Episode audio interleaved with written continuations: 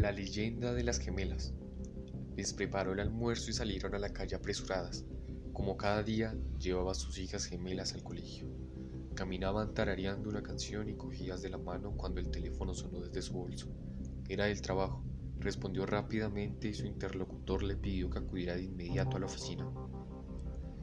Había ocurrido algo grave. Así que decidió que las niñas continuaran solas. Conocían bien el camino. Las besó en la frente y emprendió la ruta de vuelta. Solo dio 20 pasos. A sus espaldas el ruido de un fuerte golpe seguido de un frenazo. Volteó la cabeza y con una expresión de horror en el rostro, los cuerpos de las dos pequeñas yacían inertes bajo un camión. Todavía estaban cogidas de la mano.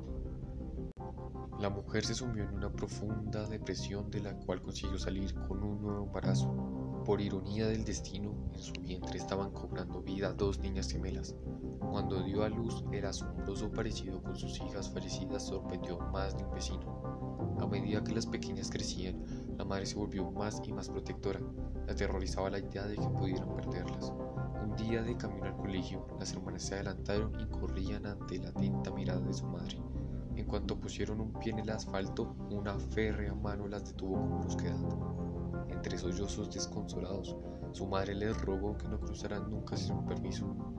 Ellas dijeron, no pensábamos en hacerlo. Ya nos atropellaron una vez, mamá. No volverá a ocurrir. Desde entonces algunos viajeros aseguran que al pasar por ese tramo unas interferencias se vuelan en la radio y se oye una misteriosa melodía el tarareo de unas niñas.